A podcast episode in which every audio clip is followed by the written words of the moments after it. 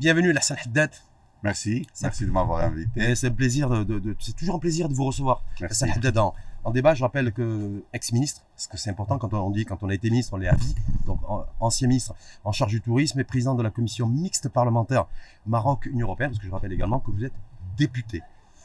On va démarrer avec vous. il y a plusieurs actualités. bon, c'est l'hypothèse du projet de loi de finances 2024 qui a été exposé à la fois au Conseil de gouvernement et à la fois un large exposé, d'ailleurs, il faut aussi déjà au Parlement, parce que vous avez assisté euh, à, cette présentation, générale. En toile de fond aussi, on le voit bien, la tonalité très sociale de cette loi de finances à travers les, besoins et, et, les dépenses qui sont programmées. Euh, votre lecture, vous, euh, par rapport à cela, est-ce que ce, ces hypothèses de croissance donnent lieu à suffisamment de ressources financières pour pouvoir financer tout ce qui est prévu et programmé en 2024, à savoir la généralisation de l'AMO, euh, dans sa première dynamique en tout cas, les aides directes, les allocations euh, familiales également, l'IPE comme filet social aussi pour celles et ceux qui malheureusement perdent leur emploi. Écoutez, le, ce sont des hypothèses, ce sont des projections par rapport à l'avenir, donc ce sont, si vous voulez, des idées comment on va gérer, comment on va présenter la loi de finances. La loi de finances se base sur des hypothèses. Ce sont des hypothèses par rapport à ce qui se passe aujourd'hui, mais également notre perspective par rapport à l'avenir. Donc, on regarde un peu la FMI, la Banque mondiale, on regarde les institutions internationales, etc. Et on se dit comment va progresser l'économie mondiale et également l'économie marocaine. Donc, c'est sur la base d'un certain, d'un certain, si vous voulez, ralentissement de des prix. Les, les, prix ont commencé un petit peu à baisser au niveau international. C'est l'inflation plutôt, peut-être qui a baissé, pas forcément les prix dans le premier temps, mais il y a une il décélération de l'inflation. Mais... Voilà, donc il y a une certaine, une certaine baisse qui est là, donc c'est une bonne chose. C'est pour cela qu'on avait parlé à un moment de marge. Il avait de, une marge de quelque chose comme 10 milliards de dirhams qui a été utilisé à bon escient par le gouvernement. Donc cette tendance baissière, est-ce que l'inflation va suivre ou non? Parce que nous avons une inflation qui est devenue endogène, elle n'était pas juste juste euh, extérieur, importé, importé et tout ça. Maintenant, elle est devenue endogène et tout ça. Est-ce que ça va impacter l'inflation ou non? Je pense que ça va, mais pas pas d'une façon très importante. Donc, on va peut-être euh, rester à quelque chose comme 5%. Mais malgré... Sachant que le gouvernement, en, tout cas dans les hypothèses de croissance, lui prévoit et un prévisionnel de 3,4% de taux d'inflation. Est-ce que ce taux d'inflation, selon vous, il est décorrélé de la réalité telle qu'elle pourrait être Je, je pense que le gouvernement, sur la base de ce qu'il y a maintenant, je pense que c'est possible d'y aller. Mais avec ce qui se passe maintenant en Ukraine, avec ce qui se passe par rapport à la Russie qui a dit qu'elle ne va pas reconduire tout ce, cet accord par rapport au blé qui a été, qui a été euh, euh, sponsorisé par la, la, Turquie. Donc, je pense qu'il y aura peut-être une flambée des prix au niveau international. Un rebond du prix des céréales, un rebond du prix du blé, il faut s'attendre à cela. Tout ça, donc, et puis également les matières premières pour certains autres produits comme le l'huile, etc. Donc, s'il y a ce genre de choses, donc on va peut-être euh, aller vers une tendance haussière au niveau de l'inflation. Donc, mais, mais, mais étant donné les, les, la situation Aujourd'hui, je pense que cette prédiction qui est de, de, du gouvernement, elle est réaliste. 3,7. Est-ce qu'elle n'est pas trop ambitieuse la Elle est, elle est un peu ambitieuse. Elle est un, peu, un peu trop ambitieuse. Elle est, elle est un peu ambitieuse, mais, mais vous, vous, savez ce qu'a ce qu'a fait le gouvernement. Le gouvernement a investi maintenant parce qu'il y avait un problème qui se produit l'année dernière. C'est pour cela qu'on a une inflation qui est endogène. Qu'est-ce qu'on a fait? On a pris l'eau de Bilouiden, on l'a mis à Al-Massira pour pouvoir avoir de l'eau potable pour Casablanca Sud. Alors, parce qu'on a fait ça, on a coupé les pannes par rapport à l'irrigation au niveau de, de, de la plaine de Sedla. Et ce qui a fait que les prix de, de, des légumes, les prix de pas mal de produits. Donc c'est nous-mêmes qui avons créé de l'inflation en fait. Créé l'inflation. Alors le gouvernement, qu'est-ce qu'il est en train de faire? Il est en train de mettre le canal maintenant à partir de Sbou jusqu'à le barrage de Moulay Abdallah à côté de Rabat, 7 milliards de dirhams d'investissement. Ça va permettre de d'acheminer de, de l'eau vers, vers Casablanca et, et ça va permettre également de, de, de, de, de c'est-à-dire de, de laisser l'eau de Bilwiden irriguer la plaine de Tedla avec un plus de produits. Peut-être on Donc, va... on va dire clairement, on pourrait arriver à mieux maîtriser l'inflation. Mieux maîtriser cette inflation des légumes et tout ça. Des légumes et tout ça. Mais avec 3,7% le taux de croissance prévisionnel du, gouvernement, certains considèrent qu'en fait, on, ça sera largement en deçà de, des besoins euh, programmés euh, pour euh, le financement des politiques et la dépense publique et surtout la dépense sociale qui est prévue. On a bien vu le, la mise en, sur orbite du RSU, le registre social unifié, avec les aides directes. Il y a un retard qui a été pris, même si la programmation qui a été faite pour 2023. Beaucoup euh, disent que ça sera, ça sera, ça sera peut-être pas en 2023, mais plutôt en 2024. Ouais. Voilà, il y a beaucoup de choses qui se font et donc en disant si on a une croissance aussi faible, c'est-à-dire une croissance d'ailleurs qui est largement en deçà du taux d'inflation, ben, il n'y aura pas suffisamment de sous et d'argent et de ressources financières pour financer euh, toutes les politiques sociales qui est prévues par le gouvernement. Mais malgré, c'est-à-dire il y avait une, il y avait une croissance qui était mitigée l'année dernière, cette année-là, c'est-à-dire l'année dernière, et on a pu quand même financer une bonne partie de tout ce qui est action sociale par le gouvernement. Euh, Parce qu'il était prévu. ça, il y Les avait- aides directes il y avait étaient des prévues, on marges- l'a pas réussi. Il y a des marges, il y a des marges fiscales qu'on a pu avoir. Donc, Mmh. ce- si vous regardez un peu dans la présentation qu'a fait le ministre du budget, il y a quand même une augmentation assez importante dans les, dans les, les recettes fiscales. Globales Et donc- proviennent essentiellement de la TVA d'ailleurs. Elle provient de la TVA, il y a un petit peu qui vient également de Certains considèrent effectivement l'augmentation des recettes fiscales cette année, on devrait être peut-être autour de 190-200 milliards de dirhams. Mais, mais, Euh, mais c'est c'est grâce, c'est grâce à l'inflation et, c'est- et en contrepartie, c'est, ça coïncide aussi avec la C'est détérioration grâce- du pouvoir d'achat c'est des grâce ménages. à l'inflation, mais ce sont les recettes de cette année qu'on va utiliser pour l'année prochaine. Donc, Mm. ce sont les recettes qu'on a maintenant, c'est qu'on va utiliser pour l'année prochaine. Et donc, le gouvernement, je pense qu'il aura quand même les, les, les, les ressources essentielles pour pouvoir financer la, la, tout, tout ce qui est social. Ceci dit, c'est pas exclu que le gouvernement va recourir peut-être à la dette s'il y a un problème. Donc, s'il y a un problème dans le, c'est-à-dire s'il y a par exemple une inflation galopante, si on a des recettes qui sont,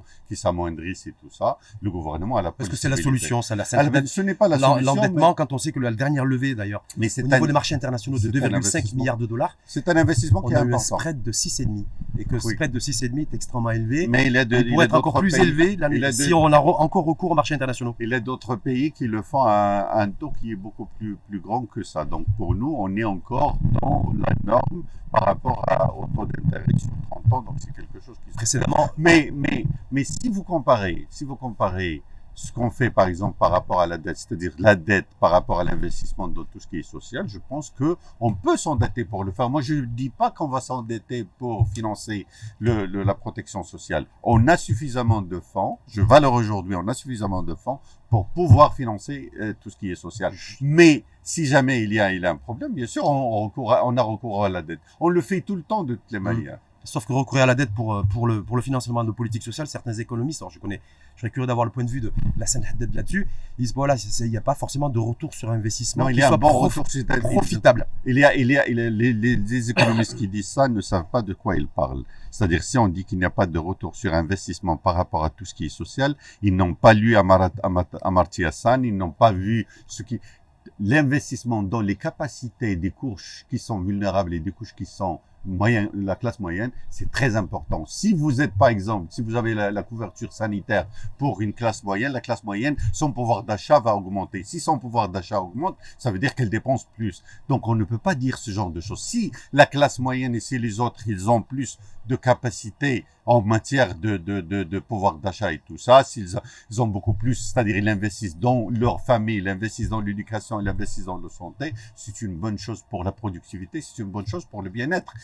Donc c'est un investissement qui est à long terme et qui est très important. Et le retour sur investissement, il n'est pas sur le champ. Il n'est pas, un en tout cas, il n'y a pas d'impact sur le PIB directement, on est bien d'accord? Non, il, est, il y a un retour sur sur le long l'investissement. terme avec un, Il y a un, il y a un retour sur l'investissement, c'est-à-dire parce que vous donnez plus de pouvoir d'achat aux, couches sociales. Cour des Le- comptes, rapport de la Cour des comptes de mémoire, parce que des fois j'ai ma mé- mémoire qui, qui, me, qui me fait défaut, c'était en 2018 me semble-t-il, parler d'un d'un endettement global de la dette, euh, de la dette pays, hein, de la dette Maroc globale, autour de 92-93% déjà. non, on était en non, ce, ce calcul 18, est-ce qu'il n'y a pas, ce est-ce qu'il a pas le risque de, de ce dépasser calcul- le 100 les 100% Ce d'endettement? calcul-là, je ne l'accepte pas. Il est un calcul qui est standard et qui est international. C'est l'endettement de la finance publique. Si on parle, par exemple, de l'endettement de, de, de- des établissements Des publics, offices et des établissements. C'est pour ça qu'il parlait de dette globale. où il y a une garantie de la part de l'État, on ne peut pas, additionner la garantie de l'État par rapport à, aux dettes à la dette qui est directe. La dette directe, c'est 69%. C'est ça le standard in- in- international. S'il y a des gens qui veulent créer une autre façon de calculer, c'est à eux de le faire. Mais, mais pour, pour nous, et c'est comme ça que ça se calcule par, partout. c'est l'endettement du trésor marocain. Et donc, c'est à 69%, c'est pas 90%. Certains considèrent que, vu notre, nous sommes une, une, une économie en développement, il nous devrait y avoir ce ratio en deçà de 60%. Et Non, bien sûr, 69%, on l'avait, on déjà trop élevé. Non, non, mais, mais écoutez, on ne peut pas demander, par exemple, on ne peut pas demander au gouvernement de financer tout ce qui est protection sociale, on ne peut pas demander au gouvernement d'augmenter les, les salaires et de faire le, le dialogue social avec 10 milliards de dirhams, on ne peut pas demander au gouvernement de, de, de, de, de, de, de, de- de- de- d'investir dans l'éducation, de- d'investir dans la santé. D'où est-ce qu'on va avoir ça? Sans qu'il y ait... Vous savez ce qu'on a fait au Maroc? C'est colossal. C'est autant de Covid, autant de l'arrêt de l'économie. C'est là où on a investi dans la protection sociale qui est un chantier très important. Comment financer tout ça? On ne peut pas le financer. C'est-à-dire, si on ne peut pas le financer à travers les, les recettes, Ouais. on le fi- on- on- il y a une partie, c'est pas beaucoup. C'est-à-dire, qu'est-ce qu'on a, Pourquoi qu'est-ce qu'on a recours à l'endettement, la Haddad, quand on sait, un petit joueur, gouverneur de la Banque centrale, il disait, il y a un potentiel aujourd'hui euh, de recettes fiscales euh, à collecter autour de 100, 105 milliards de dirhams. Donc voilà. Euh, Nadir Bah, Kaala, oui, écoutez, mais c'est l'économie des finances, voilà, Ouais, bah, le manque à gagner du- de la TVA non recouverte aussi, on est aussi sur des volumes extrêmement importants. Et donc voilà, Mais- faute d'élargissement, pas de croissance au rendez-vous, endettement. Il faut faire de l'élargissement, mais en même temps, quand on a essayé de faire l'élargissement l'année dernière et on a dit on va faire par exemple une, des, des, des, des impôts par rapport à des professions libérales, par rapport aux deux il y a un levier, il y a, il y a un levier de tollé par rapport à Donc là, l'extension de l'assiette fiscale, ça se fait progressivement, petit à petit. Maintenant, avec la couverture sociale, avec ce qu'on a fait comme, euh, euh, comme participation unitaire par rapport à tout ce qui est fiscalité, on est en train d'arriver en tout ça. C'est-à-dire, ce n'est pas quelque chose qu'on peut décréter, c'est pas quelque chose qu'on peut faire du jour au lendemain et on dit on a élargi la- l'assiette fiscale. Il faut que les gens trouvent dans dans dans le dans, dans la fiscalité quelque chose un, un élément qui qui Une est contrepartie. qui est encourageant. Une Le problème contrepartie, aujourd'hui, c'est est-ce qu'on a trouvé les moyens, effectivement, de convaincre les, les, celles et ceux qui sont réticents à payer l'impôt, qui sont d'ailleurs dans la, dans la fraude, hein, ou l'évasion fiscale, mais essentiellement dans la fraude fiscale, et d'ailleurs, et plus particulièrement au niveau de la, de la TVA. Et au niveau de l'IS également. au niveau de l'IS aussi. Vous savez que c'est seulement 2% des sociétés qui payent 80% de l'IS. Hum. Ça veut dire qu'une grande partie des, des petites et moyennes entreprises ne payent pas l'IS parce qu'elles déclarent que leur, leur, leur bilan, il est, il est, Négatif. il est négatif. Donc, il a tout un travail qu'il faut faire. C'est un travail de pédagogie. Il y a un travail également de réforme fiscale. Il y a un travail. On a commencé déjà. Il y a un bon, je pense que on a commencé il y a trois ans, quatre ans, à essayer de, de formaliser ce, c'est vrai, ce qui est informel. Avec la couverture sociale, on va pouvoir le faire également. Mais c'est quelque chose qui vient progressivement. On peut pas le faire du jour au En lendemain. tout cas, ce qu'on sait, c'était chiffré d'ailleurs et annoncé lorsqu'il était ministre en charge de l'économie et des finances, Si Mohamed Ben Jaboun, qui est aujourd'hui d'ailleurs euh, à la tête directeur général du fonds Mohamed VI pour l'investissement, que tout ça, ça va coûter annuellement 51 milliards de dirhams. Euh, tout, euh, tout ce qui est protection sociale, et dans cette protection sociale et, et prévoyance, il y a la généralisation de l'AMO qui, elle seule, va avoir un coût annuel de 14 milliards de dirhams. Donc il faudra trouver 50 Il milliards de dirhams, donc il 14 faudra- milliards de dirhams pour l'AMO. Non, il faudra trouver, mais également il faut, il faut également euh, voir quels sont les risques que court, par exemple, ce, ce, ce fonds-là qu'on est en train de mettre en place pour financer la, la, la, l'AMO, pour financer également la protection sociale. Parce que si les, les, les, les, si les frais médicaux grimpent et si- s'ils deviennent par exemple quelque chose d'insoutenable et on arrive à un, à, à un montant qui est colossal de 80 ou 90 milliards de dirhams, ça va être un problème. Donc c'est pour cela qu'il faut diversifier, il faut que ces fonds-là soient durables, il faut trouver des moyens de financement, il faut que les gens payent également. Il y a pas mal de gens qui ne veulent pas payer, ils veulent avoir par exemple, la, la protection, la, mais ils ne veulent pas payer. Il y a bien sûr les ramidistes pour qui les États payent. Est-ce que sont- 11 millions et tout ça, on va trouver avec le, le registre de, de- Le RSU, le- le RSU, mais il faut qu'on trouve un moyen de financer, mais de financer d'une façon efficace, parce que si on le laisse, si on le laisse d'une façon pas très très bien calculée, pas très bien gérée, et on ne diversifie pas les ressources, on ne diversifie pas, et les gens ne payent pas, on va se retrouver avec quelque chose qui est Est-ce que vous partagez le point de vue justement la là-dessus? C'était c'est le chef de gouvernement Isaac qui avait fait cette déclaration il y a quelques mois, euh, le- en marge d'ailleurs des, des questions orales au Parlement, et qui avait dit de toute façon ceux qui ne paieront pas, ceux qui ne cotiseront pas, ceux qui n'assureront pas de contribution à, à l'AMO, euh, à la hauteur de leurs revenus bien entendu, eh ben il n'y aura pas d'assurance maladie. Est-ce que, C'est voilà, que aussi un peu mais, ça bon, aussi le... mais on veut arriver, on veut arriver à un mode opératoire dans lequel tout le monde paye et tout le monde peut avoir l'assurance maladie. Parce que si on veut dire c'est universel, il faut que tout le monde, il faut qu'on trouve un moyen que tout le monde paye. Alors, on a un problème et c'est ça le défi, c'est le défi avec les 5 millions qui sont des professions qui sont libres et des libérales et qui ne sont pas. Avec les autres, on ne retrouvera pas de problème. Avec les employés, avec les, On a des problèmes avec- aussi. Il y a, priori, il y a des les problèmes aussi avec, et tout ça. avec les commerçants, avec les commerçants Avec les commerçants, on va avoir de ce problème. Mais les commerçants doivent comprendre, c'est, c'est que la, l'assurance maladie va, va leur donner une certaine garantie, une certaine Ils ont du assurance mal à croire, eux, que d'être doté ça. d'une assurance maladie obligatoire, ça permettra de choisir entre l'hôpital et la clinique comme on le souhaite, d'avoir une prise en, souhaite, ça. une prise en charge d'un scanner pour aussi. c'est la prise que en le charge- travail que fait le gouvernement par rapport à cette amélioration de la presta- prestation aussi bien des cliniques que des hôpitaux, avoir un système de santé qui est valable, un système de santé qui ne te renvoie pas au calendrier grec quand tu veux un rendez-vous. Donc avoir par exemple quelque chose de qualité en termes d'offres, ça aussi ça va quand même fidéliser, ça va fiabiliser et ça va recréer cette Donc vous, y croyez le système. Vous y croyez ce, Je crois, j'y crois.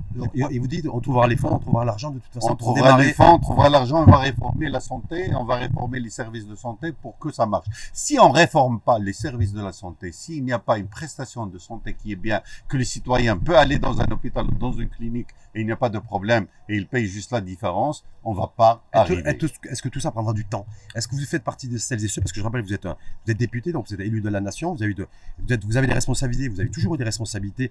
Est-ce que vous êtes prêt aujourd'hui, l'info en face matin TV, à dire effectivement ben, une santé publique euh, et privée via la généralisation de la couverture médicale de qualité, ça sera possible en 2024 Ça sera possible en 2025 Vous l'avez dit, ça sera possible en 2030 ou 2030 ou 2035 Non, je, pense qu'il faut aller de l'avant par rapport à cette question parce que ce qu'on a fait au niveau du Parlement, je suis membre de la Commission des finances, on a donné on a donné les fonds au ministère de la Santé. Il y a maintenant le fonds, on peut construire les hôpitaux, on peut équiper les hôpitaux, on peut équiper les dispensaires. Il faut restructurer tout le système de santé, toute l'offre de santé. Très bientôt, bien sûr, il y a un problème des ressources humaines. On n'a pas suffisamment de ressources D'abord, humaines. on a un gros déficit. Parce Voilà. que quand on a- on a un grand déficit on a un grand déficit au niveau, par exemple, du rural euh, également. Oui. Donc tout ça, il faut qu'on le travaille. Je pense que dans l'espace de deux ans, trois ans, on aura on, on finira. Une réforme qui plan, prend plus que trois ans, c'est pas une bonne réforme. Ceux qui, ceux- simplement ceux, ceux qui disent, parce qu'on va aller sur l'état social, je sais que vous avez beaucoup travaillé là-dessus,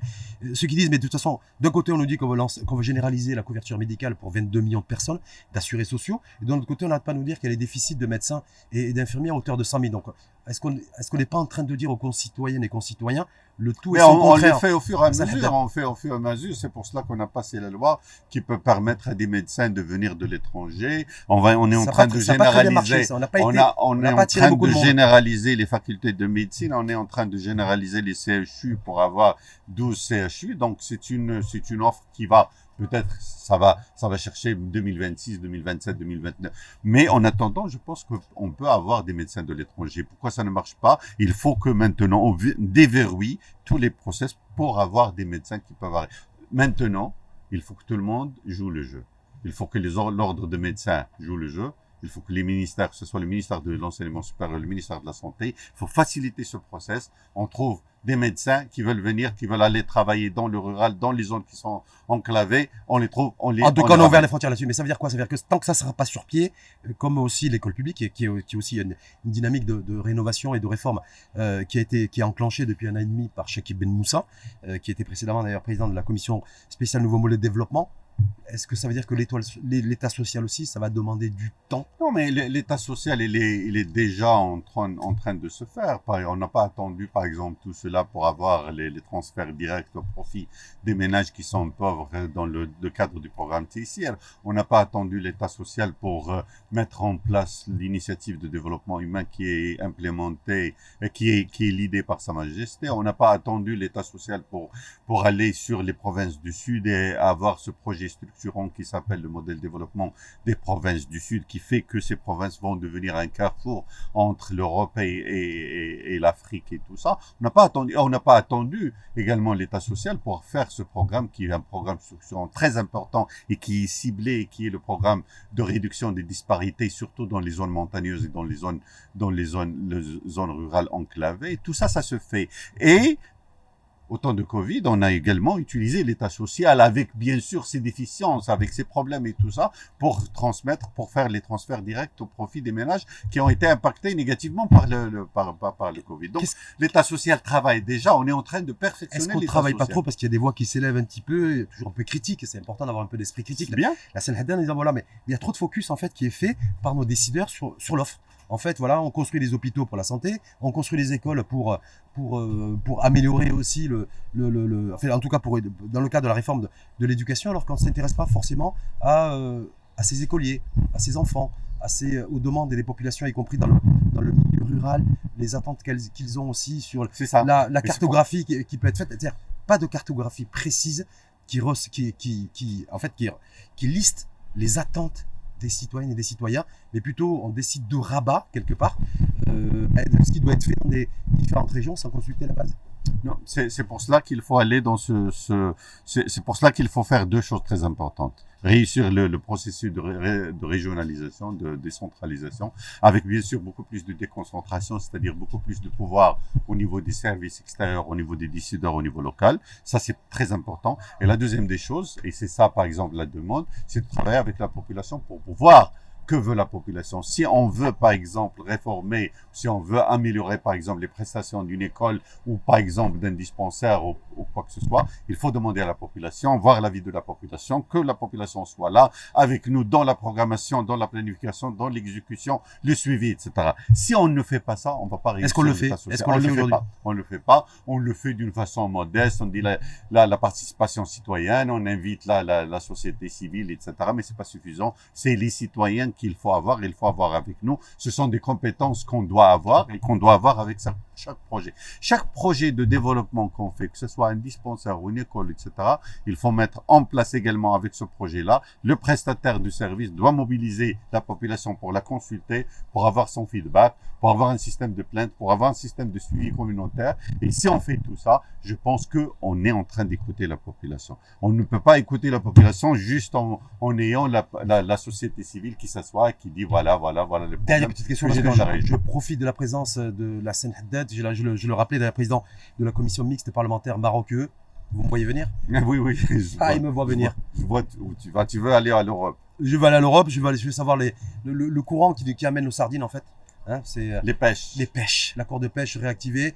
La commission aussi marocaine. Est-ce que voilà les choses vont se réactiver aussi? Vous qui êtes voilà. Alors, je sais pas dans où est-ce que nous en sommes concrètement aujourd'hui Par rapport aux pêches ou par rapport à la, la commission Un peu les deux. Les deux. Alors, par rapport aux pêches, on a l'accord, l'accord continue. C'est oui, le, il était reconduit dans les mêmes conditions. C'est le protocole qui, qui a fini en le, le, 17, le 17 juillet, parce que le protocole, c'est chaque quatre ans. Donc, nous, on est prêt à mettre en place un autre accord. C'est aux, aux, aux, Européennes de nous dire quand est-ce qu'ils vont le mettre en place. Et c'est bien, parti pour que, c'est bien parti Je pense que, que c'est bien parti. Vous voyez un peu la teneur de, de ce communiqué qui a été publié, qui dit qu'il y a des choses qu'on est en train que de faire. va être. La recherche scientifique, tout ce qui est préservation de, des ressources, des, des, de ressources etc. Ce sont les petits, les petits porteurs, les entreprises, etc. La pêche courtière. On est en train de travailler sur tout ça, mais on est prêt à mettre en place un, un protocole. Qui va être reconduit pour 4 ans Qui va être reconduit pour 4 ans. Et mais on attend la partie européenne. Ils doivent gérer leurs problèmes entre eux. On en saura plus d'ici quoi D'ici la rentrée, d'ici le mois de septembre On ne sait pas, il faut demander aux Européens quand est-ce qu'ils sont prêts. Nous, les Marocains, ne sont prêts. Très bien. Et sur la commission parlementaire marocaine, est-ce qu'il y a alors, un target qui est prévu pour non, réactiver pour, pour, un peu cette pour commission la, pour, la commi pour la commission, on a une commission qui est une commission mixte entre le Parlement européen et le Parlement marocain. Cette commission, euh, elle était là. Mais je pense que la partie européenne doit nous dire qu'est-ce qu'elle veut de cette commission. C'est une commission qui marchait. Nous, les, Marocains, on était mobilisés, on était en train de travailler, on a mis en place les thèmes, on a, mais la partie européenne n'était pas très intéressée. C'est-à-dire l'ex-président le, le, n'était pas très intéressé, n'était pas très. Il n'y avait pas de réunion, il n'y avait pas, en fait, il n'y avait pas, de, il y avait pas de travail commun. Il n'y a pas de travail commun de la part de. Maintenant, il y a un nouveau président. J'espère qu'il veut qu'on travaille ensemble. Nous, Vous l'avez rencontré très... ce président Non, on pas, on l'a pas encore rencontré parce qu'il y a une décision au niveau du Parlement européen de revoir ce partenariat. Parce que si on a une commission maroco-européenne qui est mixte, cette commission doit également être consulté par rapport à n'importe quelle question qui doit être, qui est discutée au niveau du Parlement européen. On doit avoir notre opinion par rapport à ça. Si vous voulez discuter les droits de l'homme, cette commission doit dire quelle est l'opinion du Maroc par rapport à ça. On ne peut pas parler du Maroc, on ne peut pas parler du Maroc au niveau du Conseil de l'Europe et on a une commission Maroc-Europe qu'on ne consulte pas. C'est ce que si vous- on ne la consulte pas, donc ça veut dire qu'elle elle ne joue pas son rôle. C'est-à-dire on veut pas, on est en train de, de rendre, si vous voulez, ce rôle. Mais vous êtes dans quelle disposition, vous, en tant que président de la commission mixte parlementaire marocaine? Vous êtes plutôt dans l'apaisement, plutôt dans le dialogue plutôt Non, on est dans le dialogue toujours, on est dans l'apaisement. Nous, nous on, on pose des questions très spécifiques au niveau euh, par rapport au Parlement européen. Nous voulons continuer ce partenariat. Il y a une commission mixte. Est-ce que vous voulez qu'on travaille sur cette commission mixte? Oui, si c'est oui. Alors la deuxième des choses, c'est que il faut qu'on ce mécanisme-là, à n'importe moment qu'il y a par exemple un travail qui se fait au niveau d'une commission, au niveau d'une plénière, il faut que l'opinion de cette commission soit écoutée, soit mis dans le rapport, soit également débattue, etc., etc. Si on ne le fait pas, ça veut dire que la commission existe de façon formelle comme ça, et puis les, les Européens font ce qu'ils veulent. Autant vous êtes au niveau de leurs décisions, au niveau de leurs amendements, au niveau de leur rapport. Ah, mais Certains, de, en tout cas du, du côté européen, vous diront, mais nous, en même temps, on est souverain. Et ça concerne les 27 États membres de l'Union On européenne. n'est pas en train, on n'est pas en train de décider pour les Européens. On n'est pas en train de leur dire voilà ce que vous devez faire, vous ne devez pas faire. Si on est partenaire, écoutez également notre avis. C'est notre avis, c'est tout. Vous nous dites par exemple, vous voulez parler des droits de l'homme au niveau du Maroc, on a un avis par rapport à ça. Il faut juste le, le, Le signifier. le signifier, il faut le noter, il faut que là par compte. exemple, voilà. La. Salade, donc clairement, la reconduction de la, du protocole d'accord concernant la pêche euh, Maroc-UE, c'est une affaire de semaines, Je ne sais pas. a priori. A priori, il faut demander aux Européens quand est-ce qu'ils sont prêts. Vous vous êtes en train de prendre la tasse, non? Il faut demander aux Européens quand est-ce qu'ils sont prêts. Nous, les Marocains, on est prêts. Parfait, merci. Je pense, mais je parle pas au nom, je parle pas, je parle pas au nom du gouvernement. Je parle au nom du Parlement marocain. Nous, Et vous parlez au nom et en votre nom, la Salade, en tant que... moment, non, mais il faut demander également au gouvernement marocain quelle est leur opinion. Donc ça, c'est mon, ça, c'est moi en tant que La- parlementaire. en tant que parlementaire et en tant que président de la commission mixte Maroc-UE. Merci infiniment. C'est. Haddad, toujours, euh, c'est toujours un réel plaisir. C'est toujours un Je vous plaisir. souhaite quoi de passer de bonnes vacances de... C'est prévu, c'est programmé ça par contre Oui, c'est programmé. Toujours les vacances. Eh ben, en tout cas. Passer de, bonnes vacances et merci une fois de plus. Toi aussi, tu vas prendre des vacances? Euh, je vais essayer. Je sais pas si elles sont méritées ou pas, mais en tout cas, je vais essayer d'en prendre. Non, non, c'est mérité. Merci. Moi, je, moi, je garantis que c'est mérité. Merci en tout cas infiniment à vous. La moi. Haddad et à très bientôt. À très bientôt.